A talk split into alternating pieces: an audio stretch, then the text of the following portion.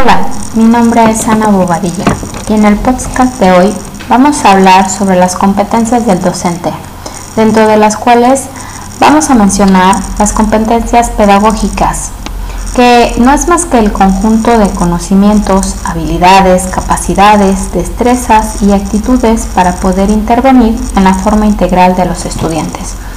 Estas competencias corresponden al saber hacer, van a incluir el conocimiento de la disciplina que enseña y del currículum. En el contexto pedagógico, tienen este objetivo de generar perfiles docentes. Van a permitir guiar el entrenamiento, capacitación y evaluación de este mismo. El nivel y modo de aplicación define la competencia.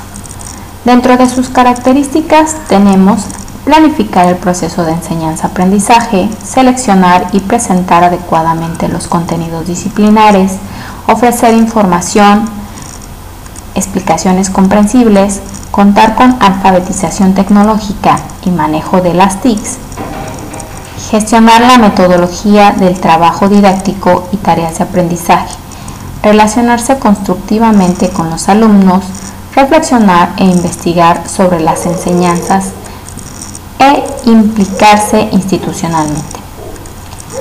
Para otros autores, nos dicen que el docente debe intervenir para potenciar en los estudiantes sus conocimientos, contar la disposición de valores y actitudes para proceder en el mundo que les corresponda vivir.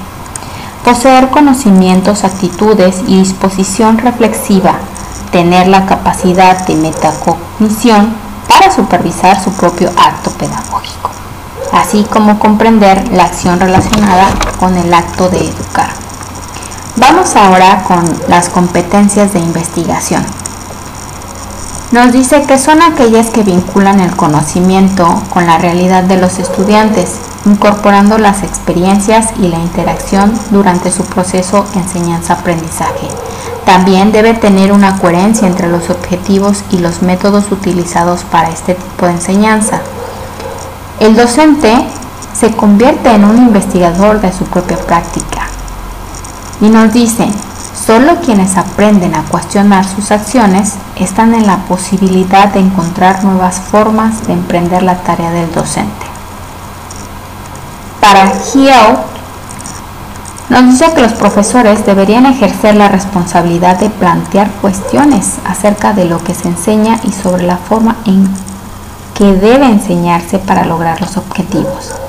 El docente debe educarse como intelectual y ser partícipe como académico y profesional activo, reflexivo, que busca la forma para que sus estudiantes sean unos sujetos críticos, para que se transformen en ciudadanos con conocimientos, habilidades y valores adecuados para hacer frente a los retos de la sociedad de la información. ¿Cuáles son las características de, este, de estas competencias?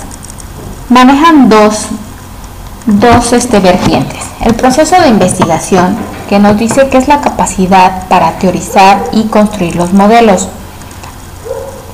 Debe contar con la habilidad para relacionar al investigador con el sujeto de investigación, así como la gestión de datos.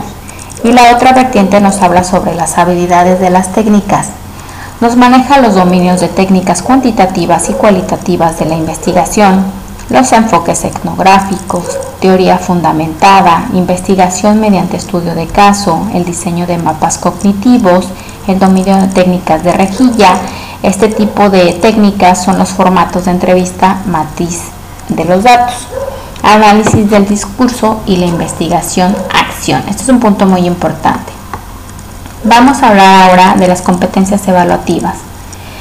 Nos dice que la evaluación es el motor del aprendizaje y es fundamental en todo lo que oriente a las actividades educativas. Va a promover la participación y transformación de un desarrollo integral y a su vez la crítica reflexiva y democrática para conseguir estas evidencias. También nos comenta que el docente debe conocer y saber utilizar diferentes instrumentos, técnicas de evaluación para garantizar un proceso válido, que sea confiable e imparcial. En cuanto a los organismos internacionales, estos identifican de forma explícita la competencia evaluativa como una necesidad para integrar la evaluación sumativa y formativa. Esto con el avance de, en el aprendizaje y el grado de adquisición de competencia de los alumnos en materia que deben aprender. ¿Cuáles son sus características?